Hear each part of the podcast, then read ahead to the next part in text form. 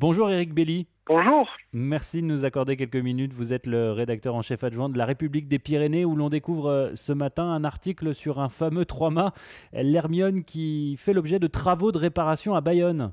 Oui, c'est ce qu'ils appellent le, grand carénage.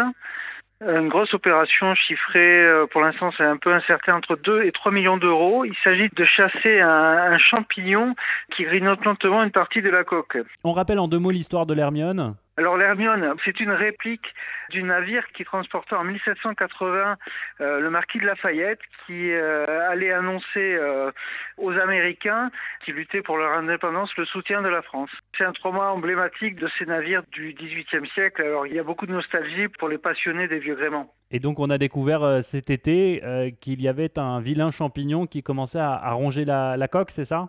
C'est ça. Alors en fait, l'Hermione, c'est une aventure de, passionnés qui ont réussi à fédérer les collectivités, notamment la région, la région Aquitaine. Une aventure de, plus de 30 ans hein, qui est née en 92 pour reconstituer cette réplique.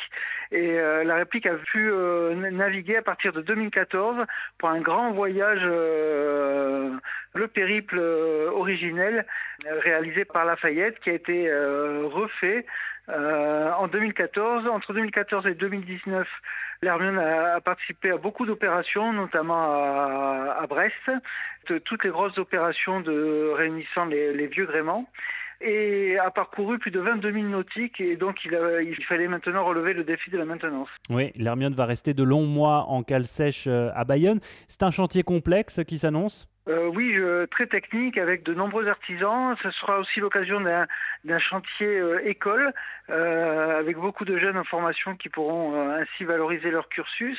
Mais il y a aussi une opération quasiment touristique avec une ouverture au public et des visites guidées qui sont déjà, je crois, presque complètes pour toutes les vacances de la Toussaint.